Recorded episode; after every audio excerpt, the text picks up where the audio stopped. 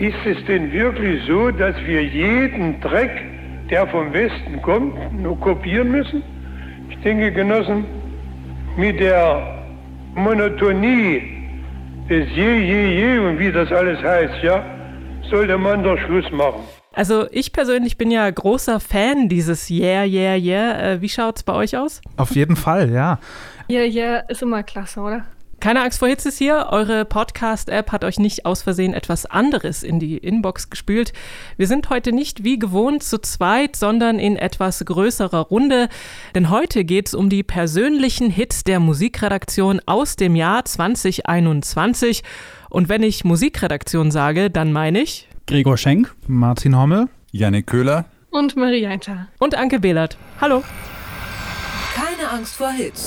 Neue Musik bei Detektor FM. In den letzten Tagen haben wir uns der schwierigen Aufgabe gestellt, unsere Lieblingsalben und Songs aus diesem Jahr aufzulisten. Und alle, die gerne und viel Musik hören, wissen, das ist nicht so einfach, wie es klingt. Aber wir haben alle nach sorgfältigem Abwägen eine persönliche Top 10 zusammengestellt und unter großen Schmerzen ein Lieblingsalbum festgelegt. Oder vielleicht war es ja auch für euch einfacher. Welche Lieblingsalben das sind und warum, darüber sprechen wir heute. Und anfangen würde ich mal mit einem Album, welches gleich zweimal auf Platz 1 gewotet wurde. Gregor und Marie, ihr wart euch einig. Welches ist euer Lieblingsalbum in diesem Jahr? Ähm, ich gehe mit äh, beim Punkt große Schmerzen, weil ich finde es immer super schwierig, ähm, aus einem Pool von sehr vielen, sehr guten Alben dann so ein definitives Ranking zu erstellen, äh, wo man dann irgendwie einen Platz 1, einen Platz 2 und einen Platz 10 hat. Ähm, aber es war dann doch bei mir und auch bei Marie Alo Parks, das Album äh, Collapsed in Sunbeams, was auf Platz 1 äh, gelandet ist. Alo Parks, eine Künstlerin aus London, ich glaube Südwest-London, wenn man ganz genau sein will, ähm, hat äh, nigerianische und französische Wurzeln, ist gerade mal 20 Jahre jung und äh, hat mit Collapsed in Sunbeams ein sehr starkes Debütalbum dieses Jahr rausgebracht. Ähm, hat dafür unter anderem den, äh, Mercury Prize gewonnen und äh, jede Menge Kritikerlob eingeheimst. Es war so ein bisschen das Konsensalbum, auf das sich dieses Jahr sehr viele Leute, sehr viele MusikkritikerInnen äh, einigen konnten. Und äh, es gab auch viele prominente Fans. Billie Eilish und Florence Welsh zum Beispiel haben äh, lobende Worte gefunden für Alo Parks. Ähm, und ähm, ja, ich finde ein Album, ähm, auf das äh, diese, dieser Spruch All Killer, No Filler sehr gut passt. Ähm, also wenn man zum Beispiel bei uns mal im Programm irgendwie in die Rotationsmaschine guckt, ins Programm, wir haben sechs Songs von diesem äh, Album Album äh, auf Rotationen gehabt oder haben es teilweise immer noch. Das ist wirklich das halbe Album und das ist, glaube ich, so noch nie passiert. Ähm, wir hören mal kurz rein in den Song Hope.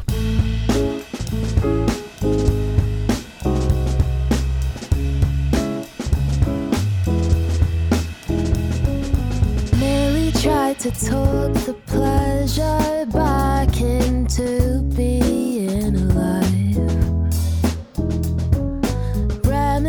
Reminiscing about the apricots and blunts on pack and ride. Won't call her friends, cause she's ashamed of being locked into bed.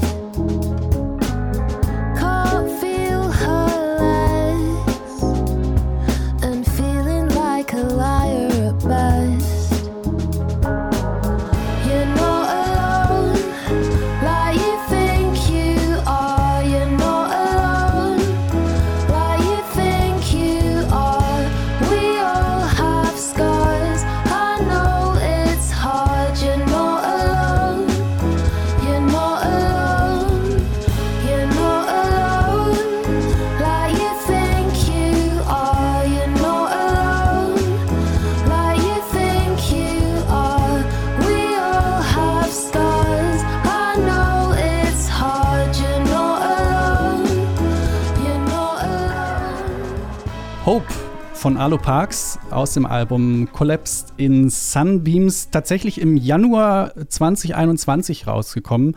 Äh, ich habe für dieses Jahr, habe ich neulich schon mal festgestellt, so ein bisschen dieses, das Zeitgefühl verloren. Deswegen muss ich tatsächlich irgendwie so zweimal hingucken, dass es dieses Jahr rausgekommen ist. Äh, es kommt einem so vor, als gäbe es dieses Album schon ewig. Ein ganz tolles Album mit äh, sehr, ja, einem poetischen, so kitschfreien Storytelling. Ich finde, sie macht da sehr präzise Alltagsbeobachtungen. Äh, das klingt alles sehr erwachsen, musikalisch tiefenentspannt, äh, sehr leichtfüßig, so ein Neo-Folk-Soul-Pop-Hybrid. Ähm, wenn man nörgeln will, dann vielleicht, dass man manchmal ein bisschen zu sehr auf Watte äh, gebettet wird. Mhm, für mich aber so ein bisschen das Album, das mir jetzt so im zweiten äh, Pandemiejahr immer so ein bisschen gesagt hat, ja, ist gerade alles ziemlich beschissen, aber alles gut, du bist nicht alleine. Ja. Und du bist ja. ja auch nicht allein. Ne, Marie? Sag doch mal. Genau, ich sag auch mal was. Nee, also wenn du sagst, ein bisschen zu sehr an Watte gebettet, ähm, ich finde, es gibt auch kein besseres Jahr, um einfach sich mal so schön in Watte zu packen, oder? Also ich hab mich da richtig schön rein, reinfallen lassen können. Es war ein richtiges, ja, Feel-Good-Album irgendwie. Ich habe wirklich keins öfter gehört. Ähm, dieses Album hat mir wirklich sehr, sehr viel Freude gebracht und das direkt im Januar. Also es fing einfach schon mal irgendwie sehr stark an dieses Jahr. Und ja, hab's durchweg, wie gesagt, durchgehört. Gerade so Songs auch wie Caroline, ähm, Eugene. Eigentlich kann ich jeden Song aufzählen. Jeder gefällt mir richtig gut. Du meinst das ja auch gerade schon. Ne? Es gibt keine, keine Füller so richtig, weil jeder Song irgendwie was hat. Ähm, es ist alles wie aus einem Guss, äh, sagt mhm. man ja so schön. Ähm, und man merkt einfach, dass Arlo Parks ja schon lange gejournalt hat, also in ihren Tagebüchern geschrieben hat und ganz viele Gedichte schon geschrieben hat und die halt dann auch in diesem Album vertont hat. Also die Lyrics, Lyrics die sind teilweise entstanden, als sie zwölf Jahre alt war und sie ist da durch ihre alten Tagebücher durchgegangen und hat ja einfach doch mal geguckt, was hat sie bewegt in den letzten Jahren und was könnte halt auch ja junge Leute heute noch bewegen. Ähm, es heißt ja auch immer so schön, ja, sie ist eine, die Stimme der Generation. Das finde ich immer ein bisschen schwierig, weil sie ja auch äh, Fans hat, die durchaus älter sind. Ähm, aber ja, ich verstehe total, was sie, was, was damit gemeint ist, weil sie eben auch gerade so Themen wie mentale Gesundheit thematisiert und Jugend und Aufwachsen, genau. Und das, äh, ja, ist ein wunderschönes mhm. Album, Collapse und Sunbeams. Ich bin sehr, sehr begeistert davon. Da fiel es mir gar nicht schwer, das auf Platz einzusetzen. Es ist, glaube ich, auch in der Zeit, wo ähm, so Singles so eine besondere Bedeutung immer noch haben, irgendwie, dass sie das schafft, ein Album zu produzieren, was von Song 1 bis Song 12 irgendwie komplett durchläuft. So, ne? Also es ist so in sich geschlossen als Album, als Kunstwerk und es ist halt keine Sammlung an Songs oder an Singles, die mhm. einfach dann da drauf gepackt wurden. Mhm. Das finde ich schon bemerkenswert, gerade weil es auch ihr Debütalbum ist. Ähm, und das ist, glaube ich, auch dann zu Recht Mercury Prize nominiert und hat den dann auch gewonnen, den Preis dieses Jahr. Also schön, dass ihr das rausgesucht habt. Hat mir gefallen, dass ich es nochmal gehört habe, weil es mir da auch ähnlich ging wie dir. Ähm, es war im Januar und es fühlt sich mhm. wirklich unglaublich weit weg an schon so, ne? Also es gab ja auch schon vorab so ein paar Singles, die dann irgendwie äh, schon 2020 äh, eine Zeit lang so rumschwirrten. Deswegen mhm. hatte man sie, glaube ich, schon länger einfach auch auf dem Radar, ne? Aber ja. Ja, ähm, mir hat das Album auch sehr gut gefallen. Ich fand auch, was ihr, also Gregor und Marie auch gesagt haben, dass vor allem so, oder was ich fand, dass vor allem so eine große Intimität irgendwie hergestellt wird, dass sie so sehr verletzlich singt über die Zweifel, Ängste, Schmerzen und ich mich äh, davon verstanden gefühlt habe, ich, oder ich glaube, viele Menschen sich einfach davon sehr ja, verstanden fühlen und damit irgendwie relaten können. Und was ich auch gut fand, dass trotzdem die Lyrics nicht so ich-bezogen sind, weil sie auch oft dann so einer Storytelling-Manier so verschiedene Perspektiven einnimmt von äh, ganz verschiedenen Menschen, die irgendwie am Struggeln sind mit ihrer Identität. Und ja, das fand ich, hat sich echt sehr gut gemacht und ich würde auch sagen, mir war es auch nicht zu viel in Watte eingepackt. Ich fand, das hat äh, dieser verträumte, total unaufdringliche Sound, fand ich, hat das alles so sehr gut transportiert, diese Messages, die sie rüberbringen wollte. Und deswegen fand ich es auch äh, überaus wirklich sehr rund. Finde ich auch dieses Beobachten von ähm, Leuten aus dem Umfeld, von so Alltagssituationen, was du auch angesprochen hast, ne? das ist ja irgendwie sowas, was, wenn, also viele Leute, die so mit, mit 20 ihr Debütalbum rausbringen, das ist ja dann äh, oftmals dann doch schon eher so ich-zentriert und äh, dieses sich hineinversetzen können in andere Perspektiven, das ist ja schon auch hohe Songwriting-Kunst, äh, die man erstmal beherrschen muss. Und ähm, das äh, fand ich schon sehr bemerkenswert, ja. Ich muss jetzt leider mal ein bisschen meckern. Ja, bitte. also, weil ihr habt ja schon alle gesagt, das ist so eine runde Angelegenheit und ich finde, ehrlich gesagt, das ist ein bisschen zu rund. Das ist immer so eine ähnliche Atmosphäre in den Songs. Das ist immer so ein lässiger Drumbeat und dann schwebt mal so ein Keyboard durch.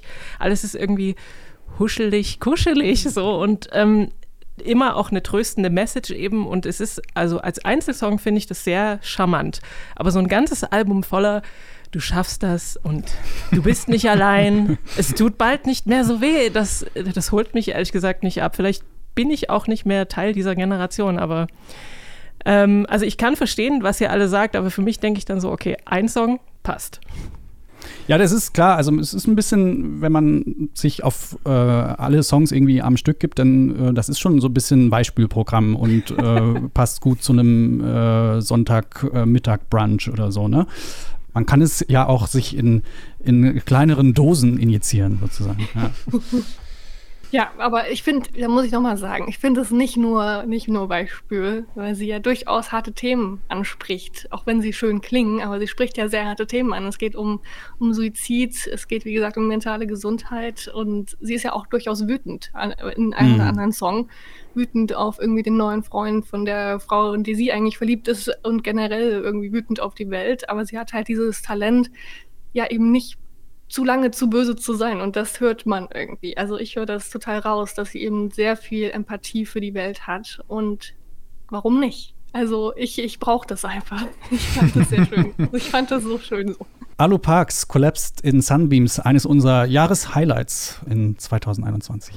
Also mein ähm, Top-Album dieses Jahr, das kommt von den Post-Punk-Newcomern Squid. Ich bin eh ja relativ großer Post-Punk-Enthusiast und fand das viele gute Sachen, ähm, viele sehr interessante Sachen da rausgekommen sind dieses Jahr.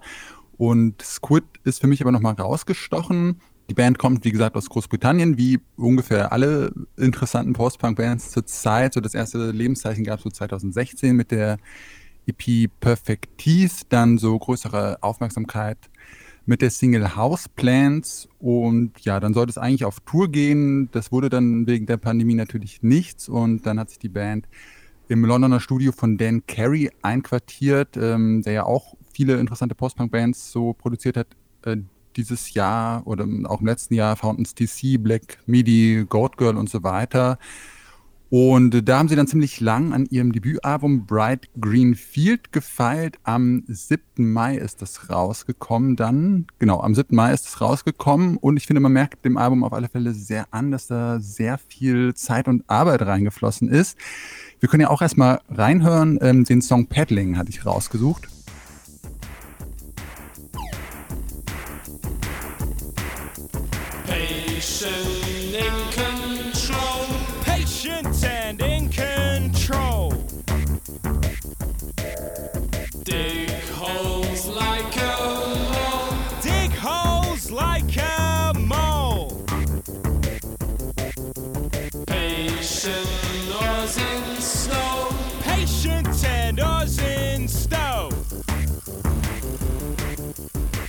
Just do what you're told. Well, just do what you're told.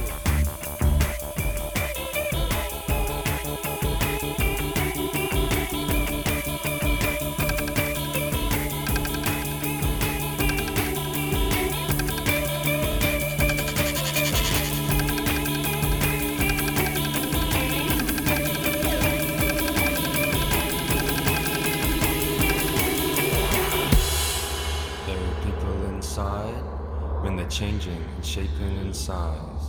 Where you going? Don't wanna go there. You comb your hair and you tense the muscle. There are people, there are people inside. And they're changing shaping in size. Where you going? Don't wanna go there. But you comb your hair and you tense the muscle. Patient in control. Paddling war das von der Band Squid von ihrem Debütalbum Bright Green Field. Und das Album hatten wir auch bei Keine Angst vor Hits, damals als es rausgekommen ist, äh, mit dem Podcast dabei.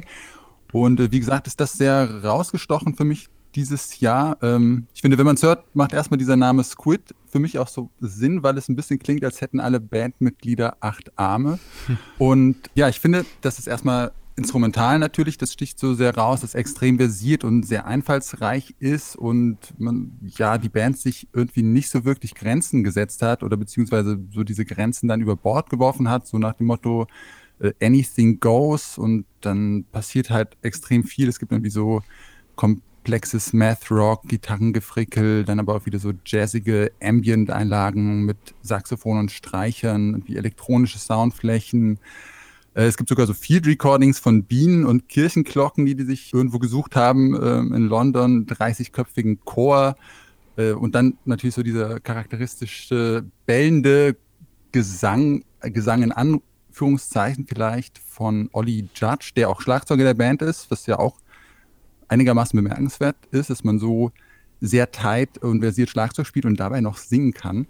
Also es passiert extrem viel und ist auch sehr weird alles. Aber ähm, was ich finde, was das Album wirklich auszeichnet, ist nicht, dass es so komplex ist, sondern dass die Band es geschafft hat, trotz dieser Komplexität, dass es trotzdem zugänglich ist und dass sie auch so ein großes Händchen für so eingängige Popmelodien haben, dass ähm, es immer wieder so Abschnitte gibt, die bei mir wirklich hängen geblieben sind, so dieser Call-and-Response-Kram, den wir gerade gehört haben bei Paddling und das ist alles so mit sehr viel ja, Leichtigkeit und Humor auch passiert. So, das hat mich so sehr beeindruckt an dem Album gehe ich mit. Also ich finde auch diese Zugänglichkeit, die kommt ein bisschen über diese sehr tight gespielten Grooves bei denen. Ähm, das ist, manchmal ist es ein bisschen verschachtelt, aber es ist immer noch so in einem Rahmen, dass man immer noch weiß in den Songs, wo oben und unten ist. Äh, ich finde es auch schön und clever, dass sie mitunter so ähm, ja, JazzmusikerInnen mit ins Boot geholt äh, haben. Emma Jean Thackeray ist zum Beispiel auch bei einem Song mit dabei. Also kochen da nicht nur so ihr eigenes Süppchen, sondern das Franz stilistisch alles so schön aus. Äh, mir hätte es noch ein bisschen besser gefallen, wenn die Songs äh, so ein bisschen pointierter gewesen wären. Also dieses acht Minuten lange Gedattel, da verliert sich das für mich manchmal so ein bisschen. Ähm, dieses mantrahafte Ge Geniedel, das äh, finde ich dann bei LCD Sound System doch besser aufgehoben. ähm, ich würde mich da, glaube ich, anschließen, Gregor. Ich fand es auch also ich, ich mochte die Singles, so Houseplants und The Cleaner und sowas. Und mochte auch dieses Vertrackte im Gegensatz zu der Leichtigkeit, die sie ja immer haben. Also irgendwie passiert beides, aber ich glaube, auf Albumlänge funktioniert das für mich nicht. Also sie verlieren da die Leichtigkeit und es ist mir dann zu sehr Art Rock oder Art School Rock irgendwie. Also zu sehr gewollt und zwei, dreimal zu oft über die Grenze des, was man eigentlich Songwriting-mäßig so machen könnte, macht, äh, gegangen so. Ähm, deswegen fand ich es ein bisschen zu kompliziert und zu komplex und dann irgendwann auch ein bisschen zu nervig hinten raus. Also hat mich ein bisschen enttäuscht, das Album, obwohl ich mich sehr drauf gefreut habe. Also ein bisschen schade. Ja, ich verstehe das sehr gut, äh, dass es teilweise sehr zu verschachtelt wird und zu lang. Ich glaube, das ist auch mein einziger Kritikpunkt an dem Album, dass man sich da eben ja sehr darauf konzentrieren muss teilweise, aber sind bei mir auch auf, auf meiner persönlichen ähm, Liste gelandet von den besten Alben des Jahres auf Platz 8, glaube ich.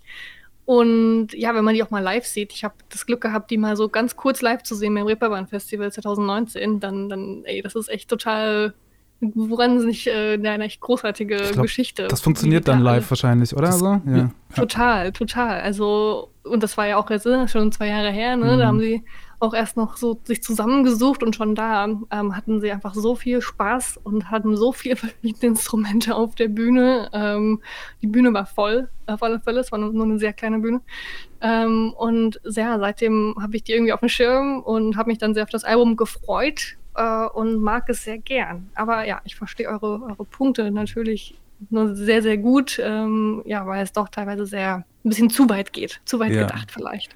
Also ich kann das auch auf alle Fälle nachvollziehen, dass man es phasenweise anstrengend finden kann. Ähm, ich habe auch Interviews von Ihnen gelesen und äh, ich glaube, Sie sehen das selber so auch als Ihre Schwierigkeit, ähm, also weil Sie eigentlich so als Jamband gestartet sind mhm. und so die Songs alle so aus ewig langen Jam-Sessions entstehen und Sie haben dann selber in einem Interview gesagt, dass für Sie eine Herausforderung war oder auch noch ist, aus diesen vielen Ideen und äh, Jam-Sessions dann so Songstrukturen herauszuarbeiten, die sie sich auch merken können und dann reproduzieren können auf der Bühne.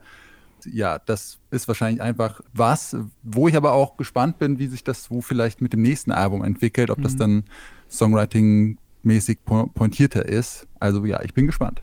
Squid mit Bright Green Field, das Lieblingsalbum von Yannick Köhler in diesem Jahr. Mein Album 2021 war für mich äh, tatsächlich so ein bisschen eine Überraschung, weil die letzten alle irgendwie so Gitarrenbands waren oder getan KünstlerInnen. Dieses Jahr ist das ganz anders. Es ist nämlich ein schillerndes Pop-Album geworden bei mir. Und zwar geht es um Prioritize Pleasure von Self-Esteem. Das ist am 22. Oktober erschienen, ist also noch nicht ganz so lang draußen wie jetzt zum Beispiel Alopax. Ähm, das zweite Album von Self-Esteem und Self-Esteem ist das alter Ego von Rebecca Lucy Taylor. Und das ist eine britische Musikerin, die der ein oder die andere vielleicht noch von der Band Slow Club kennt. Die waren so, ich glaube so 2010, 2011 relativ aktiv. Und jetzt seit ein paar Jahren macht sie eben Solo-Musik. Und wie ihr Künstlername das auch so vermuten lässt, geht es bei ihr ganz viel um Empowerment und positive Affirmation und auch ihr Leben als Frau und das Leben als weiblich gelesene Person generell, so im Musikgeschäft. Das sind so die Themen und auch die Themen des Albums. Und dazu schafft sie es aber auch, so eine Art Leitfaden zu schreiben, finde ich, für alle, die ähm, sich so entschieden haben, das Leben irgendwie so ein bisschen anders zu leben oder ihr Leben generell anders leben und anders als die Gesellschaft das so akzeptieren würde als normal. Das hat mir gut gefallen und mich gut abgeholt. Und ähm, es ist dazu sehr tröstlich, es ist witzig, es hat einen dunklen Humor und es ist unfassbar ehrlich. Und mit dieser Ehrlichkeit öffnet sie so krass die Tür. Sie erzählt von Beziehungen und wie sie sich da so verhalten hat. Und das bekommt so eine, so eine tolle Wahrhaftigkeit, die es für mich dann immer ganz rund macht. Ähm, ein Song sticht so raus für mich, das ist ähm, I Do This All the Time. Und da hören wir am besten mal rein. Look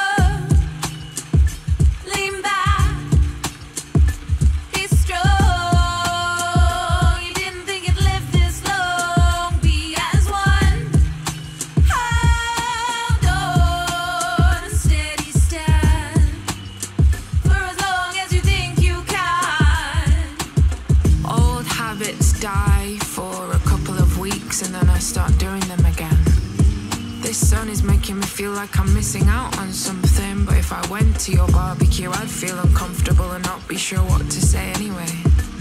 It's like when I go to your birthday drinks to congratulate you being the age I already thought you were, or not. I don't know. It's a miracle I've remembered at all. When I'm buried in the ground, I won't be able to make your birthday drinks, but I will still feel guilty. You see, when the air warms up like this, it brings every single memory of you back and it makes me so sick I can't breathe. Except I'm still breathing, aren't I? Sometimes I think that's the problem. I Do This All the Time von Self-Esteem von meinem Album des Jahres Prioritize Pleasure. Es ist wirklich eine ganz wunderbare Popplatte, sehr perkussiv, was nicht unbedingt verwunderlich ist, weil sie auch Schlagzeugerin ist. Es hat sehr viel Energie, ganz abgefahrene Sounds teilweise auch und ist durchweg clever produziert, finde ich, weil es ist Pop, aber es ist nicht der Pop, der so Mainstream wird, sondern es hat immer noch genug Edge und ist immer noch genug Indie. Ähm, was mir aufgefallen ist, ist der Chor auf dieser Platte. Der zieht sich nämlich durch dieses ganze Album. Den haben wir jetzt hier auch so ein bisschen gehört. Der wird aber teilweise wirklich riesengroß und einnehmend.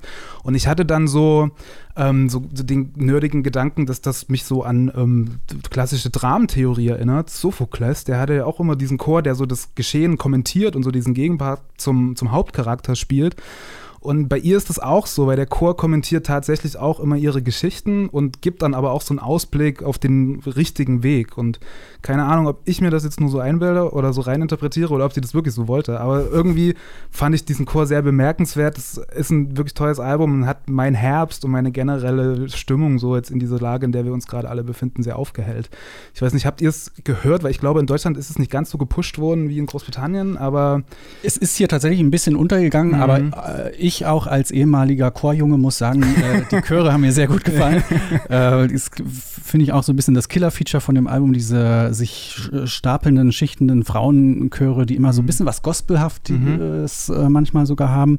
Und thematisch finde ich, hat das Album auch einen sehr interessanten Überbau. Ne? Prioritize Pleasure, ne? also der Name ist Programm, dieses, äh, dieser oft zitierte äh, Tokotronic-Songtitel über Sex kann man nur auf Englisch singen, äh, bewahrheitet sich hier mal wieder.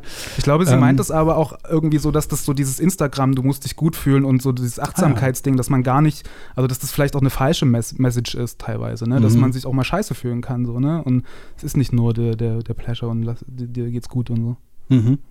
Mir ist, äh, bei mir ist hängen geblieben auch bei dem Song, den wir gerade gehört haben, dieser Satz ähm, bei I Do This All the Time. Um, ähm, One day I like to tell you, the best night of your life was the absolute worst of mine. Also diese ja eigentlich ja völlig selbstverständlich und zugleich irgendwie brutale Ehrlichkeit, Mhm. die da drin steckt, das finde ich ist auch so ein bisschen die Stärke äh, von dem Album, was du ja auch schon so ein bisschen angesprochen hast. Eine sehr, ja, eine sehr brutale Ehrlichkeit, die da drin steckt in dem Album.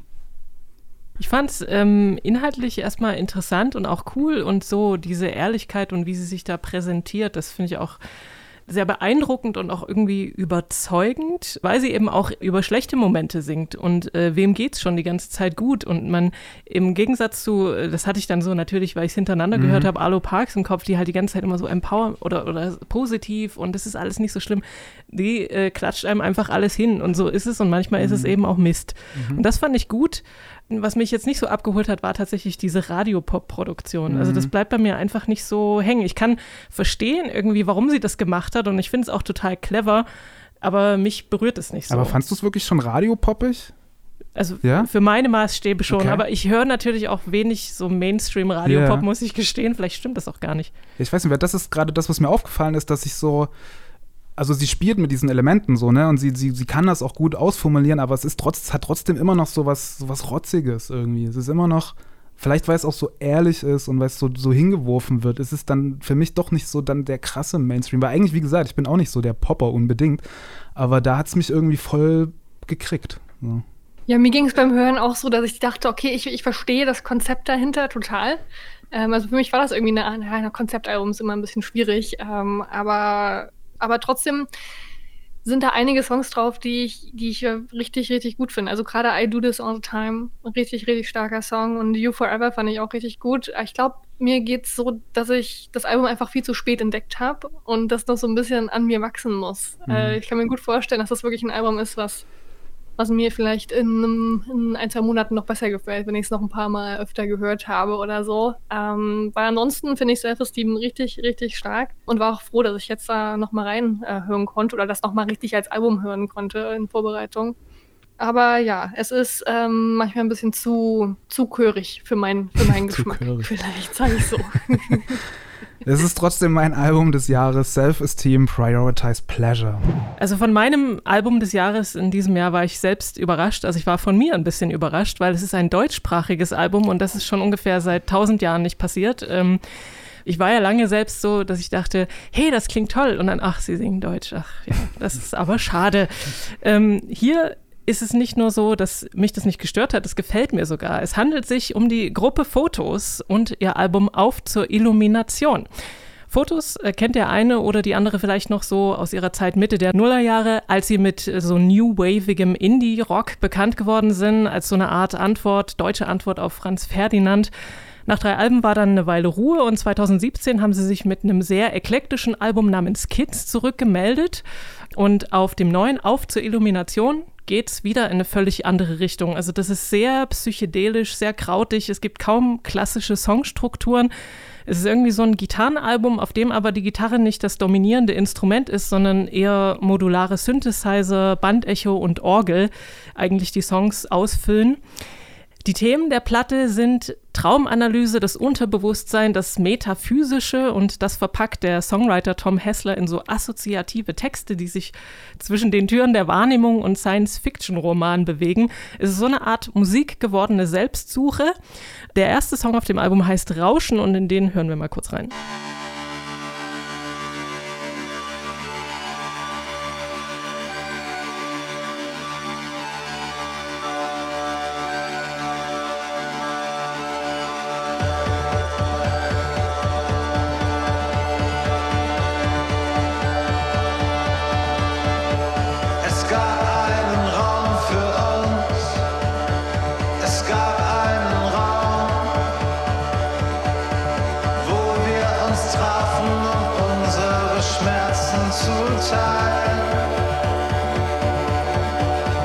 Träumten den Traum für uns. Wir träumten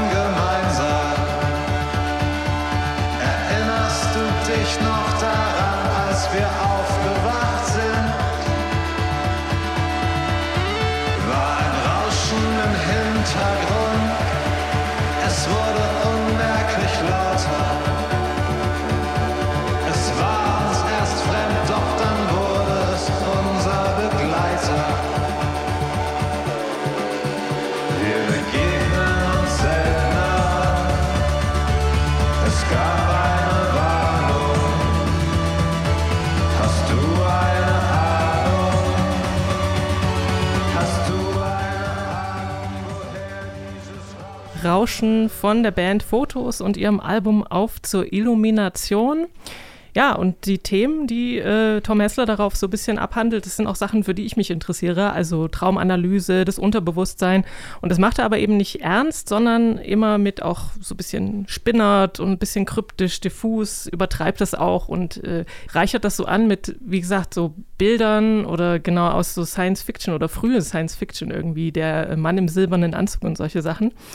Ähm, was ich auch sehr mag, ist dieses insgesamt eher langsame Tempo und das sich nach und nach aufbauende Soundteppiche und diesen Klang der ganzen Platte, den finde ich auch richtig cool. Also die, der scheint immer so aus einem Nebel zu kommen. Also das ist so gemischt, dass es wenige Höhen gibt und das hat dann so eine Patina. Es drängt sich nicht auf, aber als ich das zum ersten Mal gehört habe, ich, hat es mich sofort neugierig gemacht und ich war dann ja sehr begeistert von dem ganzen Album und lasse mich da gerne in den kosmischen Songraum entführen. Hm.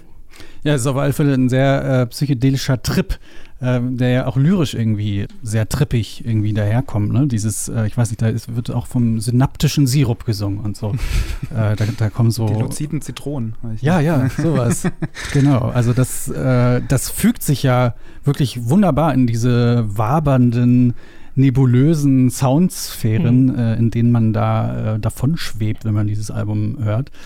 Ähm, finde ich, ich finde stark generell, wie sich diese Band weiterentwickelt hat äh, von ihrem Sound. Das hat ja wirklich jetzt gar nichts mehr damit zu tun, was, ne, wie du sagst, irgendwie vorher so Franz Ferdinand auf Deutsch irgendwie.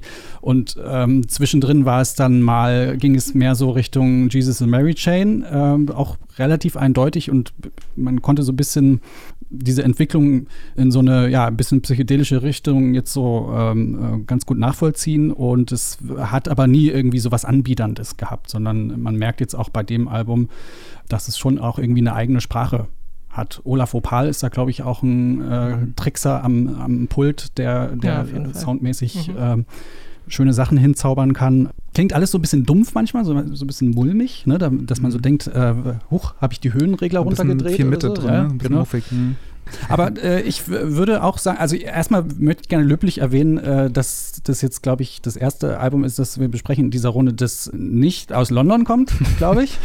Oder ich glaube auch, sie ist aus dem Norden. Okay, aus, aus UK. äh, und äh, ja, vielleicht eines der unterschätztesten Alben dieses Jahres, wer weiß. Ich kann mich auf alle Fälle noch erinnern, Anke, dass wir damals die äh, Podcast-Folge hatten, ja, äh, in stimmt. der das Album auch vorkam und du damals schon gesagt hast, dass du dich festlegst, dass das dein äh, Top-Album 2021 Februar war das. Das war sehr früh im Jahr und ich fand wow. es schon, okay, krass. Äh, Na, ich, also ich habe damals gesagt, ich habe natürlich mein Manuskript auch nochmal angeschaut. äh, das äh, beste deutschsprachige Album ah, oder okay, eines okay. der besten. Hm. Es kam ja dann noch okay. echt ein paar gute deutschsprachige Alben auch hinterher, so International Music ja. und so, aber mhm. ja. Hm. Okay, aber Props, dass du konsequent geblieben bist. Anke steht zu ihrem Wort. ich kenne mich halt. schon im Februar wird das festgelegt. Mir hat es auch damals schon gut gefallen und äh, auch jetzt nach nochmaligem Hören fand ich es auch immer noch sehr schön, so diese psychedelische Musik irgendwie so der 70er in, irgendwie auch nach heute geholt und vor allem in die deutsche Sprache, was auch nicht so leicht ist, glaube ich, so diese ganze Symbolsprache, die sonst ja oft auf Englisch äh, halt in diesen Psychedelic Rock Bands vorkommt, das irgendwie so ins, ins Deutsche zu transferieren. Und wo ihr gerade so über die, äh, die, die mangelnden Höhen skeptisch wart, ich fand den Sound tatsächlich wirklich sehr gut. Vor allem dieser dumpfe, drückende Sinti, der so richtig warm ist, das fand ich wirklich so mein Highlight des ganzen Albums, dieser Sinti-Sound. Ähm, ich glaube, mir ging es ein bisschen wie dir, Anke, weil ich hatte zu den Fotos auch eher so ein komisches Verhältnis und dachte immer so, mh, hm, ist eigentlich nicht so meins. Aber jetzt hat es mich doch sehr überrascht. Ich muss auch zugeben, ich habe es heute Morgen das erste Mal gehört erst. Und es ist ein tolles Album, man kann sich schön reinfallen lassen. Ich frage mich so, was, was sagt denn die Fotos-Crowd Crowd jetzt dazu? Finden, wie finden die das denn, wenn die Ahnung. Band jetzt so komplett neuen Sound auf einmal anlegt irgendwie? Haben die Oder ihre Fans verloren? Ach, ich glaube, die Leute, die früher, weiß ich nicht, sagen wir mal 2001 auf dem Immergut Festival zu den Fotos abgehottet sind, sind dann vielleicht auch weitergegangen zu anderen Bands. Keine okay. Ahnung. Also, oh, ja. Oder? Weiß nicht. Na, ich äh, hatte sie halt immer so in dieser Indie-Boy-Gitarrenschublade einsortiert Mhm. und ähm, das hat mich immer nur ganz am Rande interessiert. Und mit dem haben sie mich aber total überrascht und eben auch für sich eingenommen. Also ich bin gespannt, weil ich habe den Tom Hessler auch interviewt und er hat dann auch erzählt, dass es eigentlich so ein bisschen sein Projekt war hauptsächlich, weil er hat eigentlich das meiste davon in seinem Home-Studio da in Berlin-Neukölln aufgenommen und die anderen haben dann schon noch so ein bisschen was beigesteuert. Aber ähm, also es ist ja natürlich auch den Bedingungen geschuldet des Lockdowns und so, dieser Klang und wie es jetzt eben alles zustande gekommen ist. Also wenn es noch ein neues Fotoalbum gibt, dann hört sich das wahrscheinlich wieder völlig anders an. Aber hast du jetzt in dem Zug die, die, die alten Alben nochmal angehört irgendwie? Ich habe es mal so ein bisschen quer gehört. Äh, mir gefällt dieser aktuelle Sound eindeutig am besten. Von Fotos und ihrem Album Auf zur Illumination. Bei unserer kleinen internen Abstimmung haben wir natürlich nicht nur unser Lieblingsalbum angegeben, sondern auch eine Top 10 erstellt. Und die haben wir dann alle zusammengeworfen und eine Alben-Top 10 erstellt. Und da sind dann zum Beispiel auch Arlo Parks dabei und Squid, aber auch äh, Noga Eres beispielsweise oder Courtney Barnett. Und auf Platz 1 ist noch eine britische Band gelandet, nämlich Dry Cleaning. Was sagt ihr dazu? Seid ihr überrascht? Äh, nicht so richtig. Ich glaube, also das Album ist tatsächlich auch bei mir auf Platz zwei meiner Charts gelandet ähm, und es ist einfach auch ein fantastisches Album und es freut mich, dass wir da, auch wenn das vielleicht jetzt ein bisschen sehr homogen ist, aber dass wir uns da sehr einig sind, dass das auch ein sehr tolles Album ist. Und wir haben ja nicht nur die Top 10 Alben äh, zusammengestellt, sondern auch Singles, ne? Ja, da gab es leider bis auf zwei Songs überhaupt keine Überschneidung. Aber ein Song, da waren wir uns tatsächlich alle einig. Wer möchte es sagen? Wet Leg. Red Leg mit Chaise Longue. Habt ihr mal gezählt, wie viele Chaiselongs in dem Song sind? Hast du? Nee, ich habe aber ein Interview gesehen letztens, wo sie die das selber gefragt wurden und sie wussten es nicht. Aber der Interviewer wusste es. Und ich glaube, es waren so um die, um die 58 oder sowas. Ich weiß nicht mehr ganz genau, aber es sind sehr, sehr viele Chaiselongs auf jeden Fall. Sehr repetitiv, aber auf alle Fälle für mich auch ein großer Hit 2021 und ähm, habe gesehen, Wet Leg sind jetzt auch auf der äh, Sounds of 2022 Liste gelandet, was ja immer so ein bisschen ein Vorausguck ist für welche Bands im nächsten Jahr dann gehypt werden. Ähm, wir haben uns auf alle Fälle schon einen kleinen Betriebsausflug im Kalender vorgemerkt. Das ist dann, glaube ich, irgendwann im Mai. Dann soll es auch ein Konzert hier in Berlin geben von Wet Leg. Da freuen wir uns drauf. Da gehen wir hin. Ich fand es auch lustig, weil Yannick und ich uns noch letzte Woche, da hatten wir auch einen neuen Song von Wet Leg dabei, noch darüber unterhalten haben, dass es eigentlich ein krasser Hype ist und wieso die jetzt schon Konzerte ausverkaufen, wo sie doch noch nicht mal ein Album draußen haben. Okay, aber wir äh, sind auch, reiten voll auf der Welle mit. Voll schon. drauf reingefallen. Ja. Aber es ist doch aber auch geil, dass sowas noch funktioniert trotzdem irgendwie, oder? Dass, dass man so ein, dass man einen Song raushaut und die Band gibt es ja irgendwie erst seit 2019 oder sowas und die haben den rausgehauen und alle, das war der Lieblingssong aller. Irgendwie ist doch krass, dass das irgendwie bei der ganzen Fülle an Musik, die es so um uns rum gibt, dass das irgendwie trotzdem funktionieren kann. So finde ich schon beeindruckend. Ja, ich finde die auch total klasse. Und äh, ja, dieser Song, der ich, das ist mein, mein meistgehörtester Song, glaube ich, dieses Jahr. Und ja, also es ist doch toll, genau wie du gerade sagtest, Martin, äh, wenn eine Band es noch schafft, so mit einem Song so total reinzuhauen. Und auch die anderen Songs fand ich, fand ich klasse, von denen auch gerade Wet Dream, das ist der, der zweite gewesen. Also wohin die noch gehen, äh, es wird ganz spannend, glaube ich. Ja, das war also unser Musikjahr 2021. Wir freuen uns natürlich alle auf nächstes Jahr mit hoffentlich wieder vielen schönen, interessanten Veröffentlichungen und aufregenden Entdeckungen. Nächste Woche gibt es an dieser Stelle aber erstmal noch die versprochene Weihnachtsmusik. Ho, ho, ho. Genau, Martin macht sich schon mal warm, groovt sich ein. ähm, für heute verabschieden sich Martin Hommel. Gregor Schenk. Janik Köhler. Und Marie Einter. und Anke Behlert. Und wir wünschen euch natürlich viel Spaß beim Musikhören. Keine Angst vor Hits. Neue Musik bei Detektor FM.